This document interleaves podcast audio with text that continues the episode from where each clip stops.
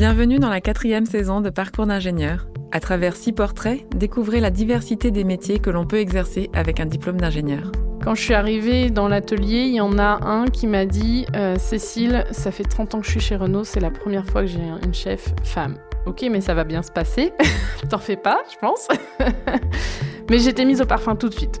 Un des préceptes de l'ICAM, c'est la sobriété. Et du coup, bah, dans mon métier, en fait, je développe et je démocratise un mode de vie plus sobre. Donc je suis vraiment euh, à fond dans, dans ce précepte-là. Je pense que l'ICAM nous propose un tel défi euh, puisque euh, c'est très important d'avoir, de pouvoir créer des, des, relations humaines fortes au sein de l'ICAM. C'est des compétences qui sont nécessaires à un ingénieur. L'ICAM met en avant le, les, les, projets de chaque étudiant.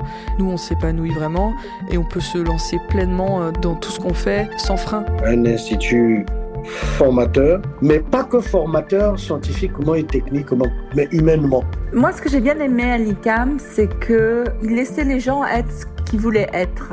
Il n'y avait pas un esprit d'essayer qu'on soit tous les mêmes, qu'on soit tous pareils. Il n'y avait pas du tout cet esprit-là, ce qui fait que les, les gens ont développé eux-mêmes leur passion, leur intérêt.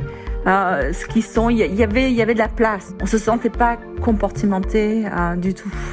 Un podcast de l'ICAM produit par Louis Créative.